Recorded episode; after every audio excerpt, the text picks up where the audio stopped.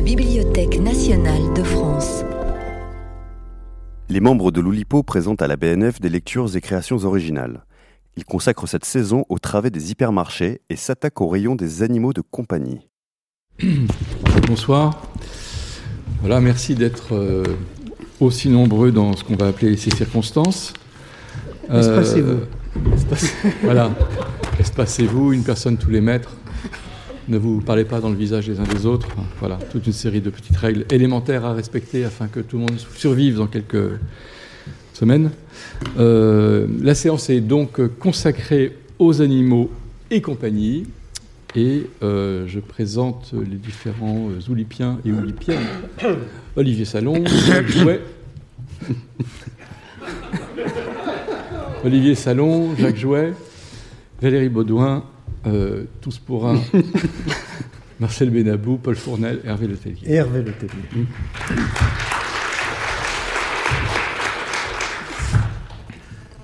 J'aime les petits chiens dans leur humeur badine. Ils se sentent le cul, ils se lèchent la pine. Jacques Roubaud. Euh, non, Raymond Queneau. Jacques Roubaud maintenant. Le poème du chat. Quand on est chat, on n'est pas vache. On ne regarde pas passer les trains en mâchant des pâquerettes avec entrain. On reste derrière ses moustaches. Quand on est chat, on est chat. Quand on est chat, on n'est pas chien. On ne lèche pas les vilains moches parce qu'ils ont du sucre plein les poches. On ne brûle pas d'amour pour son prochain. Quand on est chat, on n'est pas chien. On passe l'hiver sur le radiateur à se chauffer doucement la fourrure. Au printemps, on monte sur les toits pour faire taire les sales oiseaux. On est celui qui s'en va tout seul et pour qui tous les chemins se valent. Quand on est chat, on est chat.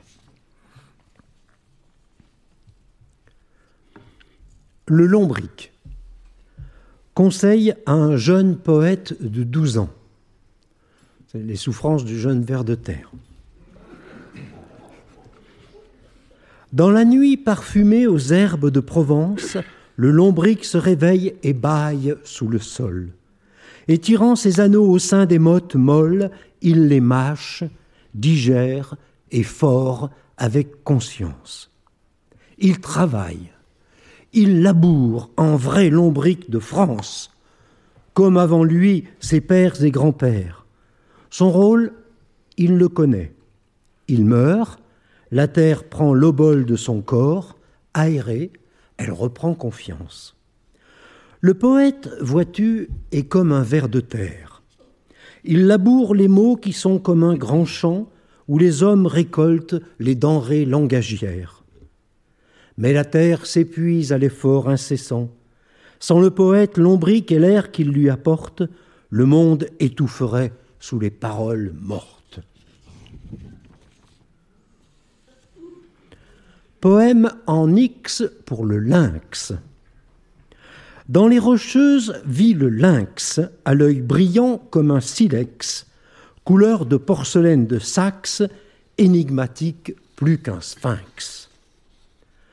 Parfois, grondant en son larynx, il miaule, et quoique loin de Sphax, fauche la chèvre qui fait bex au berger qui joue du syrinx.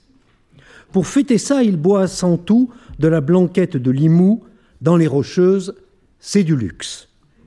Puis, ronronnant et les yeux fixes, regarde à sa télé Tom Mix dans un western couleur deluxe. Merci.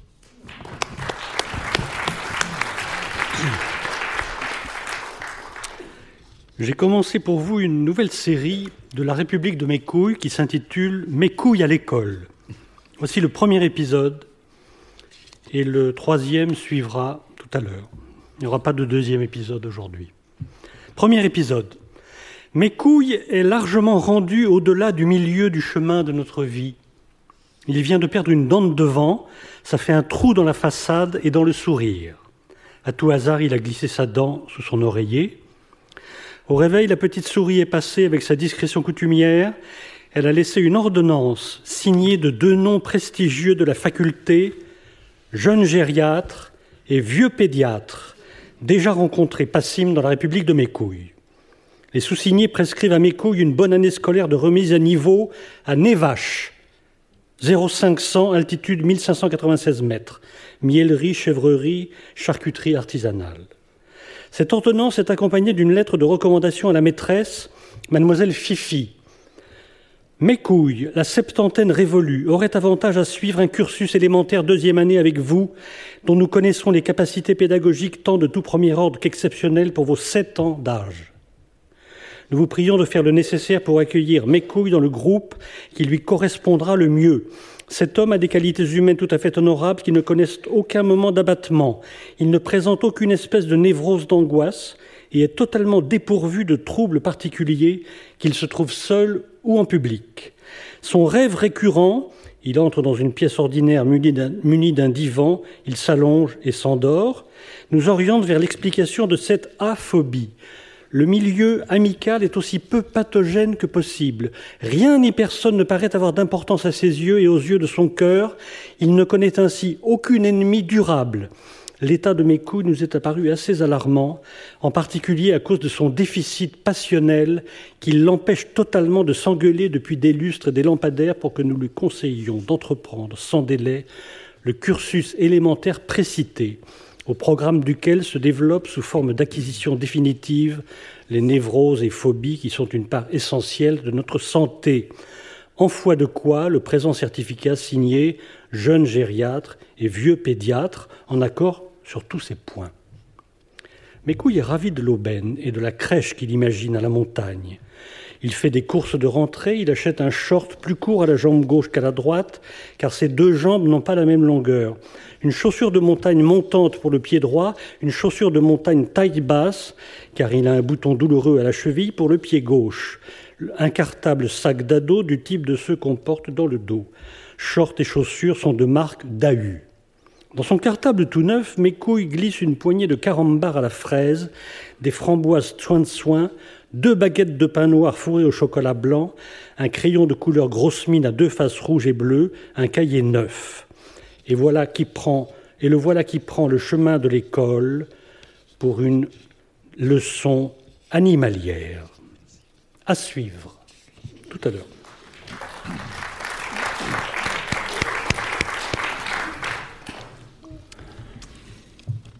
Je voudrais, évoquer ce soir la figure tutélaire d'un peintre fort important dans l'histoire de l'art et dont le nom a été injustement oublié.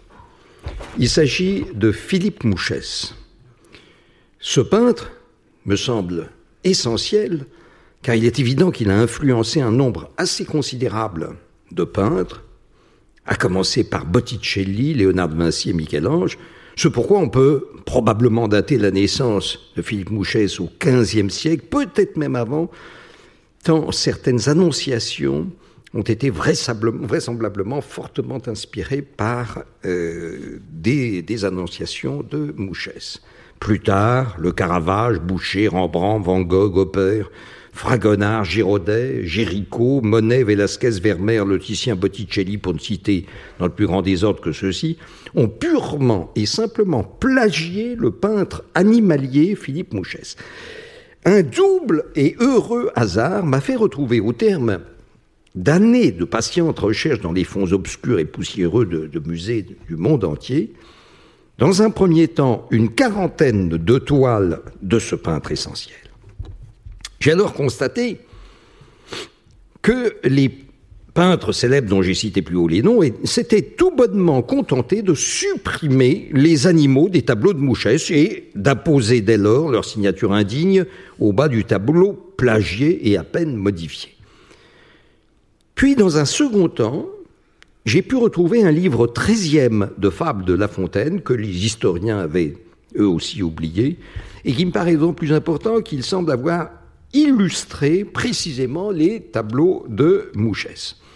Je veux dire que M. Jean de La Fontaine a visiblement composé les fables de son livre treizième sur le motif, c'est-à-dire sur les tableaux de ce peintre oublié de l'histoire, tableaux animaliers. Il est grand temps, enfin, de rendre ces lettres de noblesse à ce peintre injustement maudit par l'histoire. Rendons à Mouchès ce qui appartient à Mouchès. Et nous commençons avec ce premier tableau,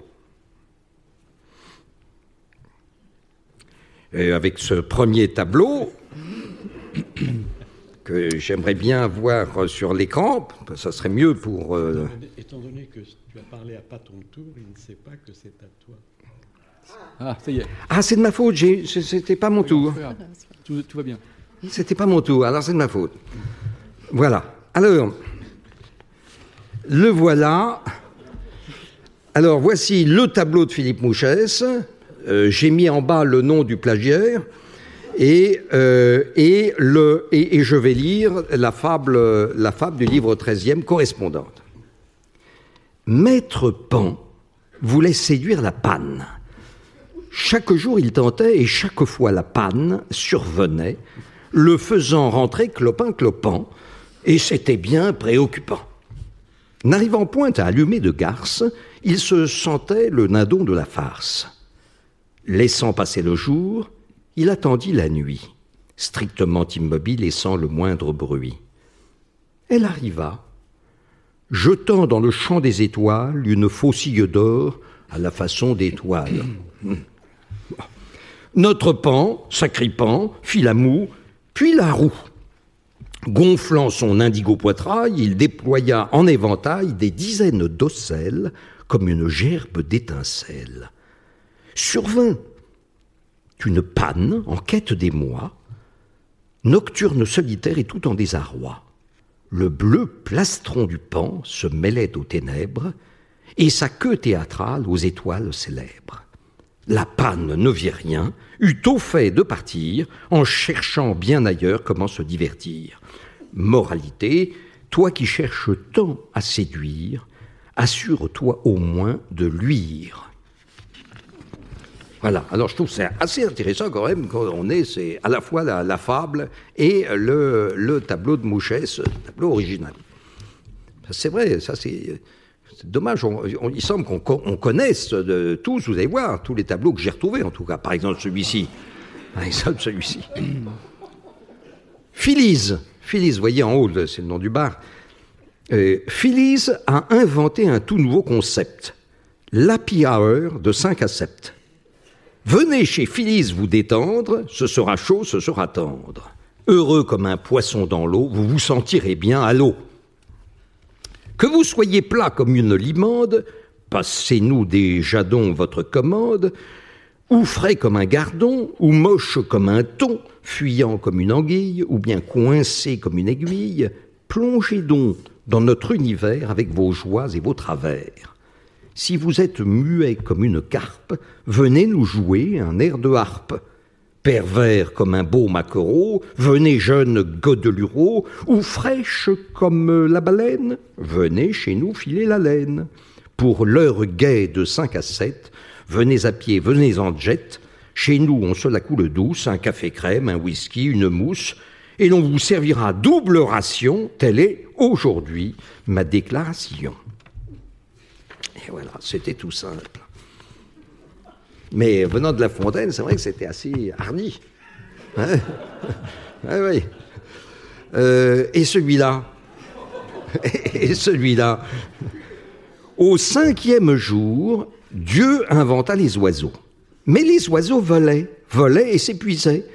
Alors Dieu inventa un drôle de zozo qu'il appela Adam, nom du tout premier homme, un nom à la boule de gomme, pour servir de reposoir aux pigeons.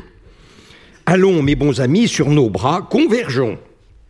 Dieu inventa le ver Adam à son image, qu'Ève se rince l'œil à ce si bel ouvrage, et Adam la bouche et la dentition. On n'a jamais mieux dit c'est la loi du talion, écureuil pour œil et cure-dent pour dent. Alors, ah, celui-ci, oui. Celui-ci. Attention, c'est un dialogue. Mais voyons, mais voyons, dit le fifre à l'oiseau. Comment diable as-tu fait pour sortir de ta cage? Aurais-tu par hasard déniché un ciseau? Nenni, nenni, mon cher, je suis un vrai roi mage. Saurais-tu pour le coup maintenant m'affranchir? L'esprit humain entend de l'autre s'enrichir. Vois-tu, J'étais par toi enfermé, pauvre nouille, et je tournais en rond semblable à la gidouille. Et si nous en faisions reconstitution, avec ta pleine acceptation, veux-tu considérer la jolie porte ouverte? Certes, ce n'est pas une découverte. Eh bien, fais comme moi, rentre dedans. D'accord, d'accord, j'y vais volontiers maintenant, mais je ne comprends pas, il faut que tu m'expliques. Pour sûr, je sens ici mon âme hyperbolique. Le verrou est ouvert, tu peux t'en échapper, et par là même, ici, t'émanciper. Me prendrais-tu donc pour un imbécile? Rien au monde ne serait plus facile. J'ai trop d'égards pour toi et même d'amitié qui avait cependant oublié de tirer le verrou quand tu vins me nettoyer la niche. Et je pus donc m'enfuir. Oh, le bel hémistiche mais le verrou fermé, ce que je fais ici, te voilà bien coincé, mais si, mais si, mais si. Tu voulais autrefois que pour toi je chantasse, eh bien joue maintenant, innocente bécasse. Et terminons peut-être cette première série, oui, par celle-ci. Une charmante fille à la belle conduite espérait un bijou, une perle gratuite. Le visage est tentant, mais le bijou séduit. Voilà où la raison quelquefois nous conduit. Une estimable fée, en ce souhait instruite, voulut diligemment à ce feu donner suite. Elle le fournit conseils et recettes de fruits, de mollusques et clames, de homards et biscuits, ordonna l'absorption d'une dernière truite, agita sa baguette et garantit qu'ensuite la perle apparaîtrait, miracle de la nuit. Un rêve s'ensuivit qui fit beaucoup de bruit. Voulant vérifier l'influence produite, la fille s'observa, se trouva, se constata détruite. La perle était bien là. Un crustacé fortuit avait tout bonnement son visage éconduit, remplacé pour toujours par une face d'huître. La rage de ne pas trouver de rime à huître.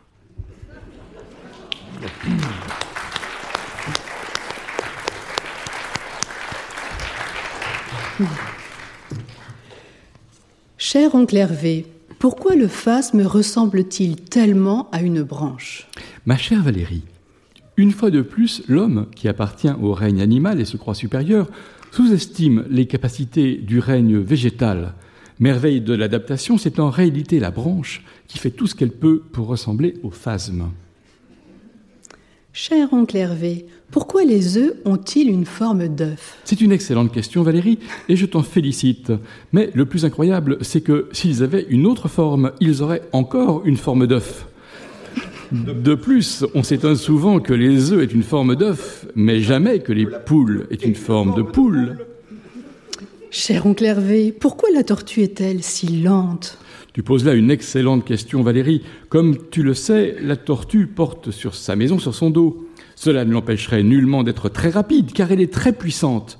Mais la course pourrait briser les magnifiques verres de cristal qu'elle a hérités de sa tante. Cher oncle Hervé, pourquoi le caméléon change-t-il de couleur? Chère Valérie, merci de ta question très intéressante. Le caméléon est un animal fascinant, quelle que soit sa couleur. Trop peu de gens le savent, mais les premiers caméléons changeaient non seulement de couleur, mais de forme, et c'était très fatigant. Cher oncle Hervé, pourquoi le kangourou n'a-t-il qu'une poche? Ma chère Valérie, ta jolie question montre que tu connais bien les marsupiaux. Pour éviter les pickpockets, nombreux en Australie, le kangourou a en fait plusieurs poches, mais on ne voit que la poche extérieure. Savais-tu qu'en cas de danger, il sait se replier tout entier dans cette poche? Cher oncle Hervé, pourquoi l'abeille meurt-elle après nous avoir piqué Ah, mon cher Frédéric, merci de ta question. Vois-tu, l'abeille ne meurt pas après nous avoir piqué. En réalité, c'est au moment où elle se sait sur le point de mourir qu'elle nous pique. C'est sa façon à elle de dire adieu à ce monde cruel et d'y laisser sa trace. Cher oncle Hervé, pourquoi l'araignée fait-elle une toile? Bonjour Valérie et merci de ta question. L'araignée est une artiste et c'est par goût des jolies choses qu'elle réalise des toiles très compliquées. Elle est aussi très colérique et lorsqu'un insecte abîme la toile en s'y prenant, elle le mange pour se venger, bien qu'elle soit végétarienne. Ah. Cher oncle Hervé, pourquoi le colibri bat-il si vite des ailes? Cher Valérie, ta question est très intéressante et je vais y répondre précisément.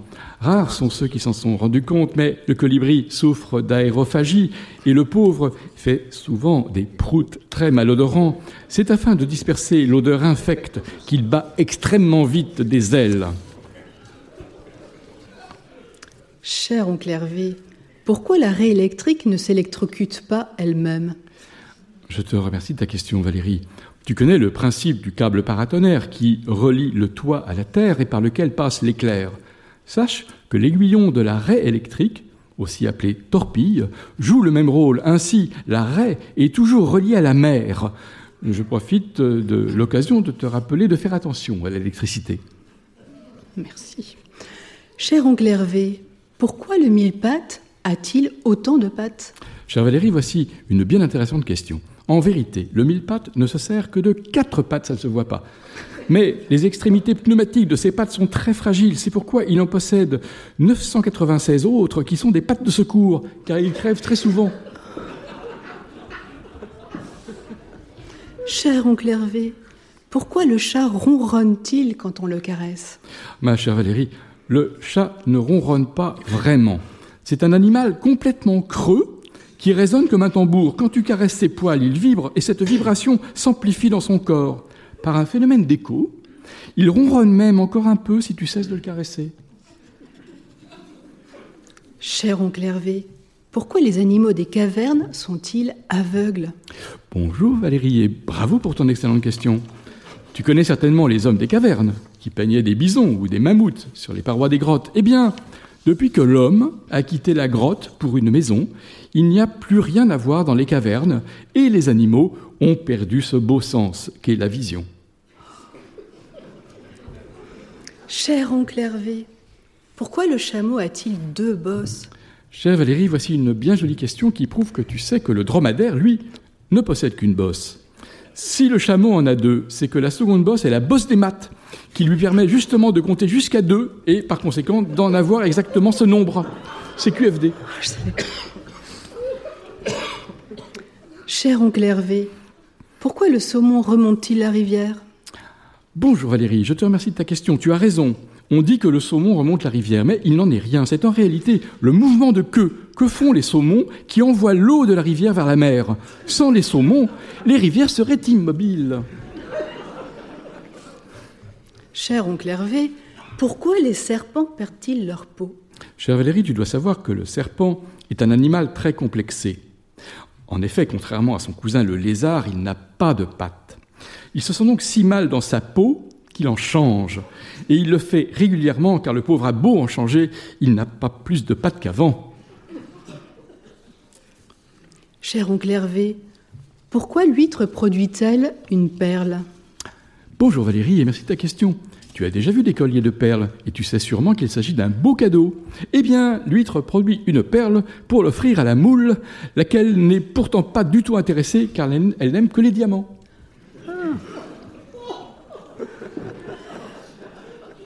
Cher oncle Hervé, mais pourquoi les éléphants ont-ils peur des souris? Ma chère Valérie, tu poses une jolie question. Sache que la plupart des éléphants vivent en Inde, où chacun croit qu'il va renaître après sa mort parfois dans un corps très différent du sien. Les éléphants craignent donc d'écraser une souris qui pourrait être la réincarnation d'un parent proche. Cher oncle Hervé, pourquoi les ours polaires sont-ils blancs? Ah, merci, chère Valérie, de cette question. Tu sais que l'ours arctique se nourrit presque exclusivement de phoques. Or, dis-moi, Valérie, as-tu déjà mangé du phoque? Non. Eh bien, Sache que le phoque est très indigeste et que l'ours polaire est, comme toi et moi, quand il a mal au cœur, il est très pâle. Cher oncle Hervé, pourquoi le cafard a-t-il peur de la lumière? Bonjour Valérie, c'est une intéressante question que tu poses là. Et oui, si tu allumes la lumière, les cafards courent en tous sens. Mais comment peux-tu savoir s'ils ne couraient pas déjà quand la lumière était éteinte ah.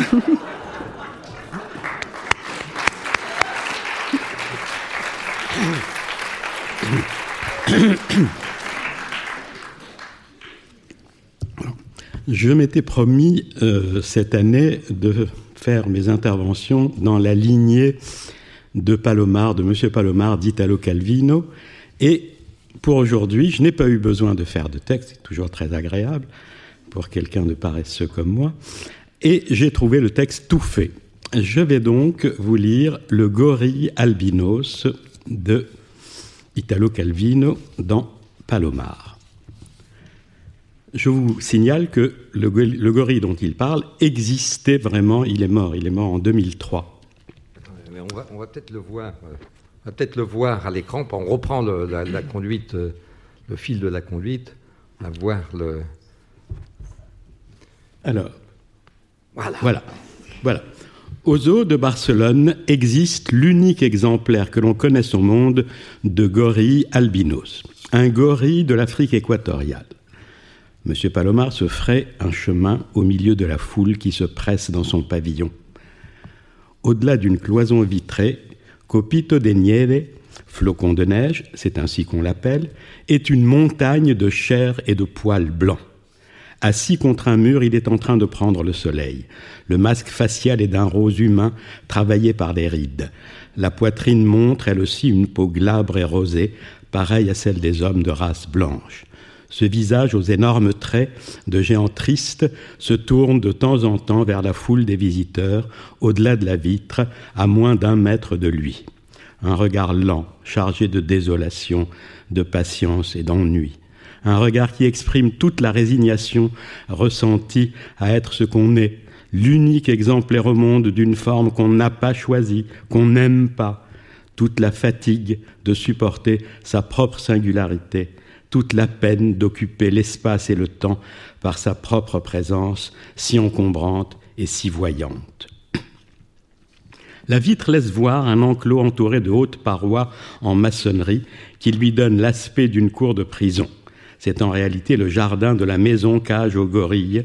Du sol s'élève un arbre bas, sans feuilles, et une échelle en fer, comme celle d'un gymnase. Un peu plus loin dans la petite cour, il y a la femelle, un grand gorille noir qui tient un petit, noir lui aussi, dans ses bras. La blancheur du pelage ne se transmet pas. Copito de Nieve reste l'unique albinos parmi tous les gorilles. Chenu et immobile, le gorille évoque dans l'esprit de M. Palomar une antiquité aussi immémoriale que celle des montagnes ou des pyramides. En réalité, l'animal est encore jeune, et c'est seulement le contraste entre ce visage rose et le court poil blanc qui l'encadre, et puis surtout les rides autour des yeux, qui lui confèrent l'apparence d'un vieillard. Pour le reste, Copito de Nieve présente moins de ressemblance avec l'homme que d'autres primates. À la place du nez, les naseaux se creusent en double gouffre, les mains poilues et peu articulées, dirait-on, à l'extrémité de bras très raides et longs. Sont, à y bien regarder, encore des pattes, et le gorille s'en sert en tant que tel pour marcher en les posant comme un quadrupède sur le sol. Maintenant, ses bras-pattes serrent contre la poitrine un pneu d'auto. Dans le vide énorme de ses heures, Copito de Nieve s'abandonne, n'abandonne jamais son pneu. Qu'est-ce pour lui que cet objet? Un jouet Un fétiche Un talisman? Palomar a l'impression de comprendre parfaitement le gorille, son besoin de tenir bien serré quelque chose, tandis que tout lui échappe. Une chose en laquelle apaiser l'angoisse et l'isolement de la différence, de la condamnation d'être toujours considéré comme un phénomène vivant par ses femelles et par ses enfants, comme par les visiteurs du zoo. La femelle possède elle aussi un pneu d'auto, mais c'est pour elle un objet d'usage avec lequel elle a un rapport pratique et sans problème. Elle s'est assise dessus comme dans un fauteuil pour prendre le soleil en épuçant son petit. Pour Copito de Nieve, au contraire, le contact avec le pneumatique semble être quelque chose d'affectif, de possessif et en quelque sorte de symbolique. Par là peut s'ouvrir pour lui un soupirail vers ce qui, pour l'homme en proie à l'effroi de vivre, est la recherche d'une sortie s'investir soi-même dans les choses, se reconnaître dans les signes, transformer le monde en un ensemble de symboles, presque une première aube de la culture dans la longue nuit biologique.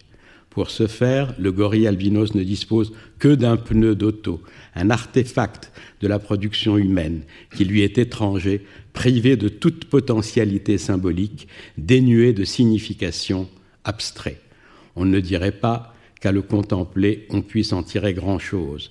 Et pourtant, quoi mieux quoi mieux qu'un cercle vide est en mesure d'assumer toutes les significations qu'on voudra lui attribuer Peut-être, en s'identifiant avec lui, le gorille est-il sur le point de rejoindre au fond du silence les sources d'où jaillit le langage, d'établir un flux de rapports entre ses pensées et l'irréductible et sourde évidence des faits qui déterminent sa vie. Sorti du zoo, M. Palomar ne peut s'éloigner, ne peut éloigner pardon, de son esprit l'image du gorille. Il essaye d'en parler avec ceux qu'il rencontre, mais il ne réussit pas à se faire entendre. La nuit, aussi bien pendant les heures d'insomnie que pendant ses courts rêves, le gorille continue de lui apparaître. Le gorille a son pneumatique qui lui sert de support tangible pour un discours radoteur sans parole, pense-t-il. Et moi, j'ai l'image d'un gorille blanc. Nous retournons tous dans nos mains un vieux pneu vide grâce auquel nous voudrions parvenir au sens ultime que les paroles n'atteignent pas. Merci.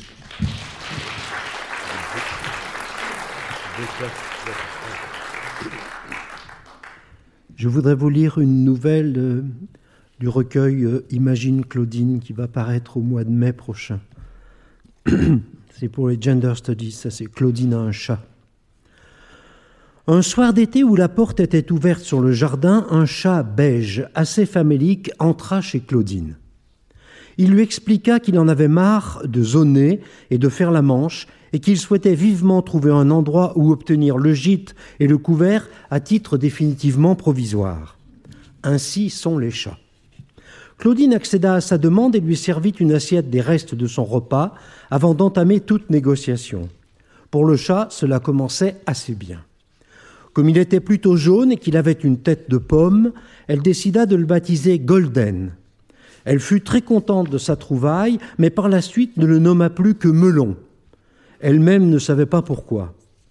Repu, le chat était paisible et Claudine en profita pour fixer les règles de leur jeu. Pas de destruction de mobilier, pas de griffes dans les cuisses, pas de mordillement des mains, des siestes interminables et un sixième sens pour savoir quand elle faisait la gueule et qu'il fallait lui foutre la paix. Pas d'excès de testostérone, pas de pipi possessif, pas de brame. En échange, elle proposa au chat ses restes, elle serait sa goûteuse, de l'eau fraîche, un coussin près de la cheminée et la promesse de quelques solides taloches les jours où elle serait énervée, c'est-à-dire tous les jours. Sûr de sa force et de ses ruses, le chat trouva l'offre excellente.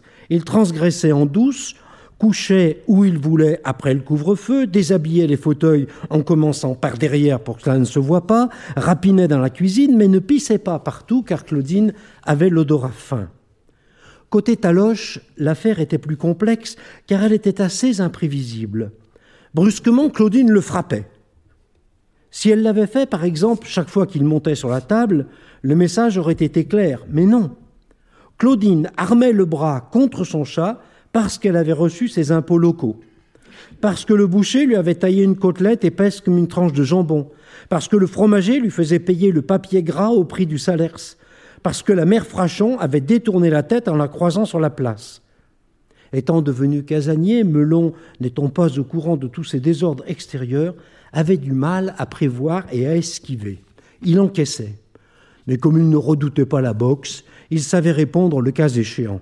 Il creusa quelques jolis sillons rouges dans les avant-bras de Claudine, lui rata un œil de peu, la décoiffa, lui planta un mollet et la fit courir à travers la maison, ce qu'elle détestait.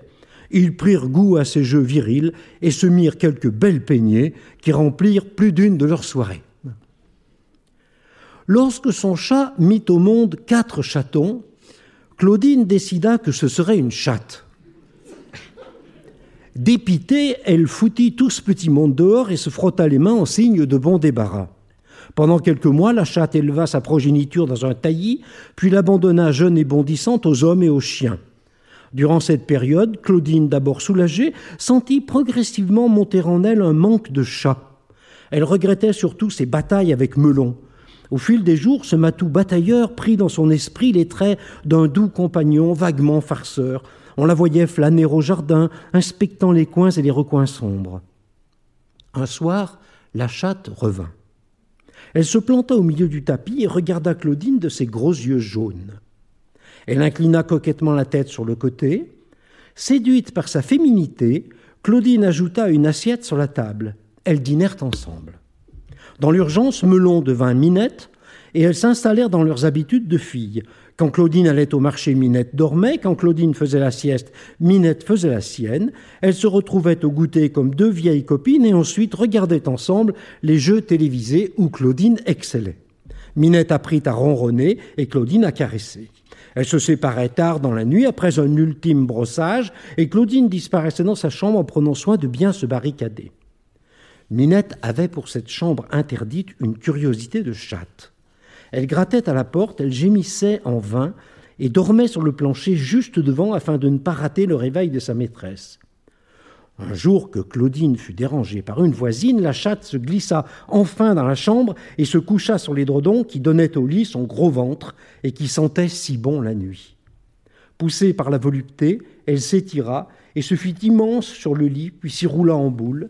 Elle se trouva si bien dans ses plumes chaudes qu'elle en signa la propriété par un bon jet d'urine qui fit une flaque noire. Claudine, revenue sur les lieux du crime, retrouva son swing, mais Minette n'avait plus rien à voir avec Melon. Elle avait appris l'esquive, elle échappa. Claudine en fut quitte pour laver l'édredon et le mettre à sécher sur le buisson du jardin. Lorsqu'il fut sec, elle eut à peine le temps de le reposer sur son lit que la chatte bondit et le compissa de rechef. Ce n'était pas un coup de propre qui allait accaparer son territoire. Claudine vexée bouda. Minette redoubla d'attention envers elle et ne manqua jamais de se glisser par la fente de la porte entr'ouverte. Au sommet de l'édredon, elle faisait étalage de ses voluptés, pattes ouvertes, yeux fermés, queue détendue. Elle pouvait rester là immobile pendant un jour et une nuit sans problème.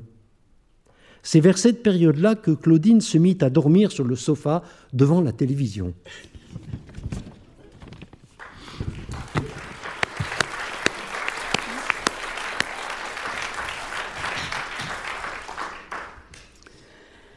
En ouvrant la porte d'entrée, je fais encore attention pour que Bill ne s'échappe pas. Il aime se faufiler entre mes jambes et monter aux étages, flairer les paillassons. En descendant la première page, marche, je le revois, s'allongeant de tout son long contre le dos de la marche, me regardant de côté, comme s'il espérait que je ne le vois pas et que je ne le ramène pas à l'intérieur de l'appartement. En ouvrant la fenêtre du salon, je me souviens que Bill se glissait entre les, plantes du, balcon et grimpait sur la rambarde, suspendu dans le vide, et là, je fermais les yeux. En posant l'eau sur la table, je le revois plongeant sa tête dans la carafe pour boire, et puis s'allonger nonchalamment entre les assiettes. Théoriquement, c'était interdit. En nettoyant le meuble de l'entrée, je trouve les traces de ses griffes. Bill ouvrait la porte centrale du placard, se glissait à l'intérieur, il avançait en équilibre sur les verres et les objets, et poussait de l'intérieur une des portes latérales pour sortir, sans rien casser. En entendant la porte de la chambre grincer, j'attends encore qu'il apparaisse au pied du lit comme il le faisait chaque fois. Il pousse la porte, présente sa tête, contourne, puis saute sur le lit. Cette fois-ci, ce n'est que le vent. En voyant le morceau de tissu noir qui dépasse, je revois Bill en équilibre faire osciller le grand tableau avec des coups de patte jusqu'à ce que je lève le nez et lui prête attention. Le tableau ne danse plus, le tissu noir pendouille. En rangeant les CD au boîtier en plastique abîmé, je l'entends percher sur la chaîne IFI faisant tomber un à un les CD jusqu'à ce que je me lève. En passant devant le cabinet vétérinaire, je me vois assise dans la salle d'attente, sans boîte à chat, avec Bill en image dans mon téléphone. Depuis sa chute, il devenait fou chez le vétérinaire, toute griffe et dents dehors. Les diagnostics se faisaient donc à distance. C'était avant le coronavirus. En allant dans les toilettes, je trouve encore le support du papier hygiénique vide et le rouleau posé derrière la cuvette. Cette habitude est ancienne. Après avoir fait ses besoins dans la salitière, Bill se dressait sur ses pattes arrière et déroulait avec vivacité tout le rouleau. Ensuite, il agitait et malmenait le papier dans sa caisse. Tentait-il de nous imiter? En reposant mon peignoir sur le radiateur mural, je me souviens d'avoir jeté le précédent car tous les fils avaient été arrachés par Bill, qui l'utilisait pour grimper et s'installer sur la barre la plus haute. De là-haut, il nous observait faire notre toilette. En entrant dans la salle de bain, je le revois se cacher dans la baignoire, surgir, sauter et traverser en courant le couloir. En sortant de la douche, je sens sous mes pieds les ardoises couvertes d'eau. Je me souviens de tous les tapis de bain que nous avons jetés jusqu'à décider de nous en passer. Bill les préférait à sa litière. Bill joue du piano la nuit. Il avance délicatement de note en note, monte tout en haut du piano, glisse sa tête derrière le rideau et regarde la rue. Bill se jette sur la poignée de la porte et recommence jusqu'à ce que la porte s'ouvre. Il n'aime pas que des portes fermées entravent son territoire, déjà si étroit. Bill arrive en courant chaque fois que la porte d'entrée s'ouvre, espérant pouvoir sortir. Bill ne mange ni viande, ni poisson, ni cru, ni cuit. Il n'aime que les boîtes très chères et les croquettes de luxe. Bill est tombé du sixième étage. Il a connu la douleur intense. J'ai vu son front bas, ses pupilles dilatées, son poil hirsute. Il ne ronronnait plus, c'en était fini de baiser la couette. Bill, malade chronique, prend son médicament jusqu'à la dernière goutte. Je me souviens de Bill grimpant sur mon ventre quand j'étais allongée, me présentant ses fesses pour que je le caresse et reculant, reculant jusqu'à pousser mon livre sur mon visage et m'étouffer. Je me souviens de Bill et de ses rituels. Il était perdu quand nous inversions nos places. Je me souviens de Bill arrivant à l'étage dans les bras de la gardienne après sa chute. Des voisins avaient vu quelque chose tomber. Une nappe, croyait-il. Je me souviens que ce monde, que son monde s'est rétréci. Il sautait moins haut, courait moins vite, sa hanche le gênait. Je me souviens que lors des soirées de l'Oulipo, il faisait le cirque en grimpant et traversant la table ou en mettant sans dessus dessous la nappe. Michel Audin lui a toujours réservé une bonne place dans les comptes rendus. Je me souviens qu'à deux était son meilleur compagnon de jeu. Bill l'invitait à jouer en lui mordillant les chevilles quand il passait dans le salon. Je me souviens que Bill aimait s'installer dans nos valises quand nous préparions à partir, tout comme se glisser au fond du caddie de course et surgir précipitamment. Je me souviens qu'il aimait renifler les sacs des inconnus, mais qu'il n'aimait pas leurs caresses. Je me souviens qu'il aimait s'allonger sur le bureau d'un, après avoir dégagé la place en faisant tomber les papiers et les livres par terre, un à un.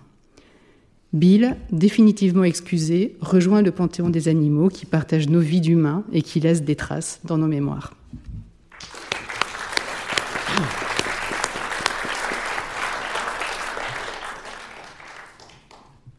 Depuis un certain nombre d'années, je fabrique des alexandrins greffés, c'est-à-dire que je prends, je fabrique des alexandrins avec deux hémistiches appartenant à des vers différents. Euh, là, je vais vous lire euh, deux sonnets de Baudelaire euh, qui sont des sonnets faits d'alexandrins greffés. Alors vous reconnaîtrez la première moitié du sonnet initial et la deuxième est celle de la greffe. Les amoureux fervents, des matins triomphants, aiment également dans le cabinet noir les chats puissants et doux comme des chairs d'enfants qui comme eux sont frileux le soir au fond des bois. Amis de la science et de Pasiphae, ils cherchent le silence et les cris de la fée. Les rêves les eût pris au soir à la chandelle, s'ils pouvaient au servage adorer l'Éternel. Ils prennent en songeant cette mâle gaieté des grands sphinx allongés au théâtre français qui semblent s'endormir au feuillet souvent lu. Leurs reins féconds sont pleins d'un reste de verdure, et des parcelles d'or d'une profonde nuit étoilent vaguement des vols qui n'ont pas fui. Donc ça, c'était les chats, et là, ça va être l'albatros. Souvent, pour s'amuser, le veuf, l'inconsolé, prennent des albatros bien fourrés, gros et gras qui suivent indolents et toujours menacés le navire glissant vers de nouveaux rivages. À peine les ont-ils épandus sur la plaine que ces rois de l'azur, au sourire si doux, laissent piteusement une autre plaine blanche, comme un vol de gerfaut, traîner à côté d'eux. Ce voyageur ailé, je pâlis à sa vue. Lui, naguère si beau, a fini sa carrière. L'un agace son bec que la blancheur défend, l'autre mime en boitant l'irréparable outrage. Le poète est semblable aux enfants du limon qui hantent la tempête où Margot a pleuré. Exilé sur le sol des souffrances humaines, ses ailes de géant ne se font point connaître. Merci.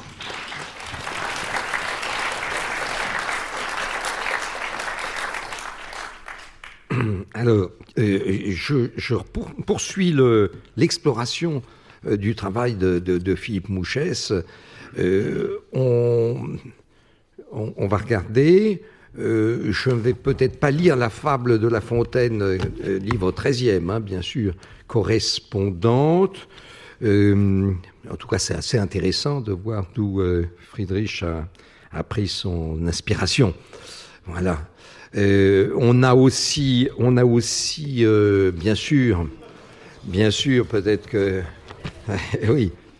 Au jour 8, Dieu trouva que son mur était nu. Il y voulait au moins du saugrenu. J'accrocherai d'abord un zèbre, ce sera plus gai, moins funèbre. Plus haut, je suspendrai un sanglier, ses défenses me, me seront boucliers. Et là, il me faut une demoiselle. Et hop, il fit surgir une gazelle. Pour parachever du mur le destin, il suspendit enfin un bouquetin. Considérant son mur tout neuf en somme, Dieu vit qu'il lui manquait un homme. Tiens, se dit-il, si je prenais le Christ, je ne manquerais pas de saluer mon fils. Il n'a las pas de corne et ça me turlupine, je lui ceindrai le chef de couronne d'épines. Eh oui, eh oui. Alors on avait ça aussi, euh, on avait ça, c'est pas mal, hein, le long de la chie. Euh, eh oui, oui, oui, Je peux dire que la fin, parce qu'on Soudain, le, soudain pourtant, le sol se mit à résonner. Venant de loin, quelqu'un semblait tambouriner. Le pessimiste eût pu croire à certains déboires. C'était l'heure tranquille où l'éléphant va boire. Eh oui. Vous savez que dans Beaux endormis, c'était l'heure tranquille où les lions vont boire. Et Hein, allusion olympienne, euh, Raymond Queneau a utilisé dans la majorité de ses romans, a utilisé ce, cet alexandrin qu'il a détourné. C'était l'heure de la sieste où les gardiens de musée euh, vont manger. Enfin bon, enfin voilà. Mais euh, voilà, on doit logiquement le, retrouver dans tous ses romans. là, c'est l'Assomption de, la, de la Vierge. Bon, euh, bon, tant pis, on va pas le lire parce que l'heure a tourné hein, un peu plus un peu plus vite que prévu. On a aussi Allons enfants de la prairie, le jour de chasse est arrivé, pour vous de la gloutonnerie, le filet tout jaune est levé. Ne voyez-vous dans nos campagnes passer ces beaux lépidoptères Ils viennent jusque sur vos terres butiner nos fleurs, nos cocagnes. Et à la fin, euh, nous entrerons dans la clairière, la, sixième strophe, de papilles on ne verra plus. Ils auront dû faire prière par les soins de notre vertu. Bien moins jaloux de leur survivre que de partager leur cercueil, nous aurons le sublime orgueil de les punaiser dans un livre. Voilà les. Ah, ça c'est. Et on, voilà, on va peut-être juste terminer avec celle-ci. Ah oui, oui, là, ça c'est. Ah ça, là, je salue Philippe Mouchès parce que c'est quand même. Bon. Et euh, je ne vais pas dire la fable correspondante, c'est une très très belle fable de La Fontaine, mais on va pas la lire pour gagner un peu de, temps. Voilà. Ah ben oui, ou alors bon, euh, écoutez, euh, non non non, c'est simplement ce sont les, les, les, les fameux manchots qui, qui observent la Vénus, et au front de nos amis perlait la jalousie. Ils couchèrent au Vénus, mais, par, mais avec courtoisie se mirent à piquer, marteler, picorer, déchiqueter, tirer, arracher, dévorer, il ne restait plus rien en un quart d'heure à peine des longs bras ravissants de la superbe reine. On a au moins l'explication. Voilà, c'est déjà ça. Hein. c'est déjà ça.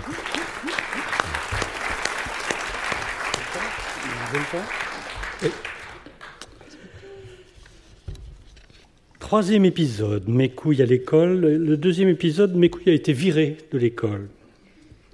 Soit, mais mademoiselle Fifi l'institutrice, qui n'est pas très forte sur le plan administratif, a complètement oublié de le rayer des listes de la cantine.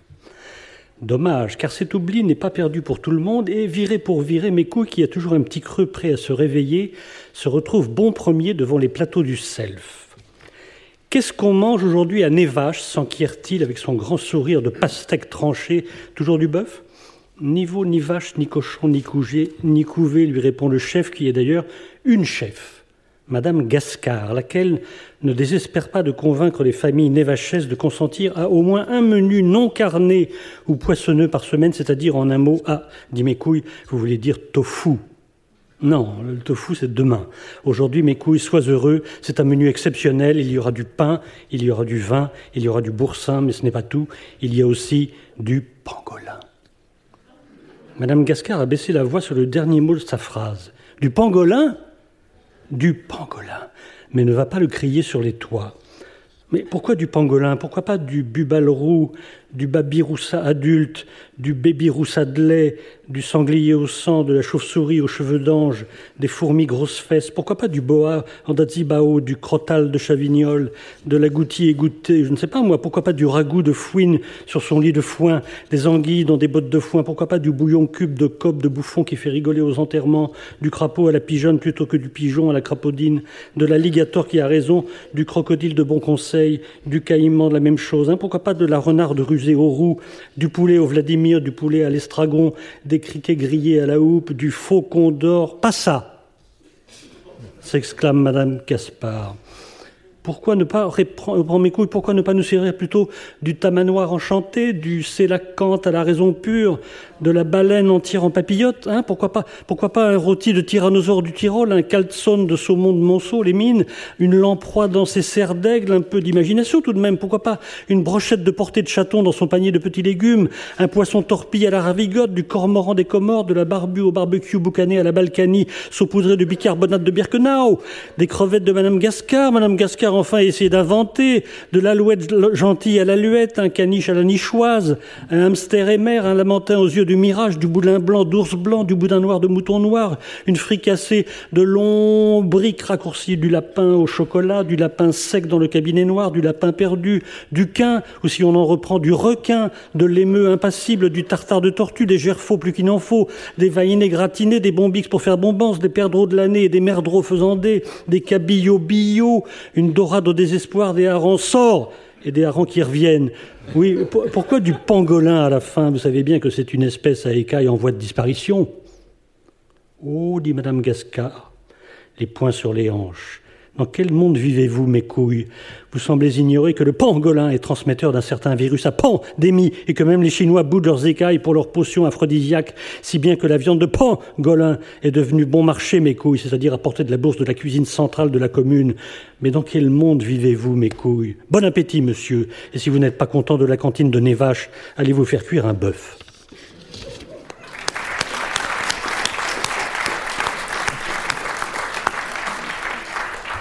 Alors on termine, on termine euh, très rapidement avec euh, des Chicago. Mais oui, des Chicago. Alors attention, ils sont faciles. Hein. Ils sont faciles. On m'a dit que la fois dernière, ils étaient peut-être un peu trop durs. Là, ils sont vraiment très très faciles.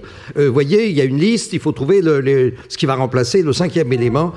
donc, ça y est, je l'entends. Vous criez bien fort. C'est faisant. La réponse est faisant.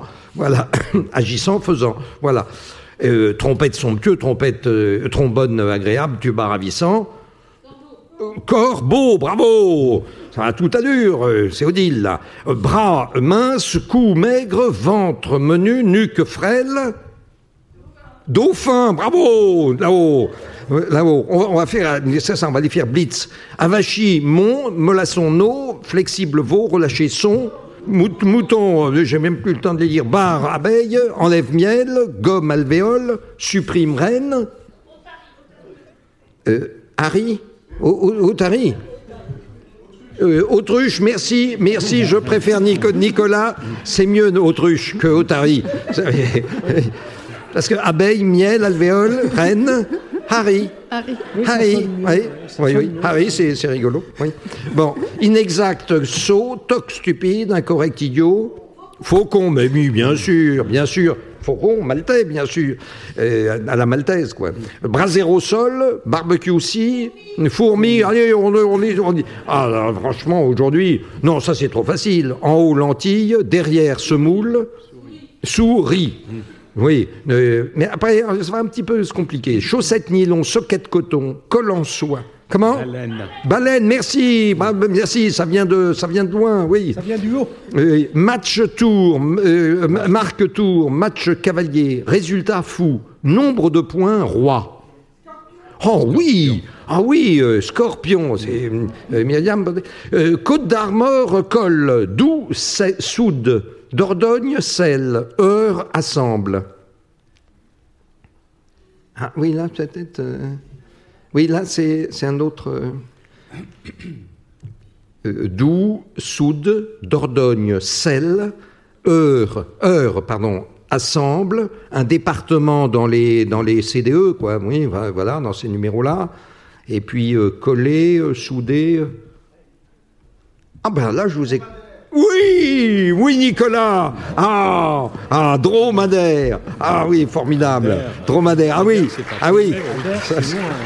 Eh oui, dromadaire. Bon, alors là, c'est ici euh, ave, nez, et toi, oreille, amon, bouche, décap, front. Visiblement, il y a une lettre, euh, je dis pour ceux qui euh, ne voient pas bien, il y a une lettre avant ave, et toi, amon, décap. Euh, oui, Ramon, d'accord, ça doit être Ramon sans air. Euh, ah ben, je crois que Décap. Non, c'était Écap. C'est Écap, oui. Non, c'est Écap, bien sûr. C'est Écap, front. Oui. Donc, euh, nez, oreille, bouche, front, yeux, enfin, comment? Écure, œil, oui, écure, œil. Ah, ben voilà, oui, oui. Euh, où initiateur Quoi mentor? Qui savant Quel maître? Kangourou Mais oui Kangourou Et celui-ci, la postillonne, ré carrossière, sol conductrice, do orige. Une note de musique et puis euh, bah, une conductrice, hein. une postillonne en fait, c'est pas du verbe postillonner. Facocher, qui ça? Oui, oui, oui, tout là-bas, tout là-bas, Facocher. Ah, fallait quand même trouver ça. Ah oui, ah oui, oui, oui. Tout, là-bas, euh, euh, euh, pas si facile celui-ci. Hein. Blanc abominable, clair horrible, pur insupportable, limpide effroyable. Il s'agit d'un adjectif qu'on utilise en poésie, hein, qui est synonyme de, de, clarté, de pureté, de blancheur, de limpidité. Alba atroce. Merci, merci Annick.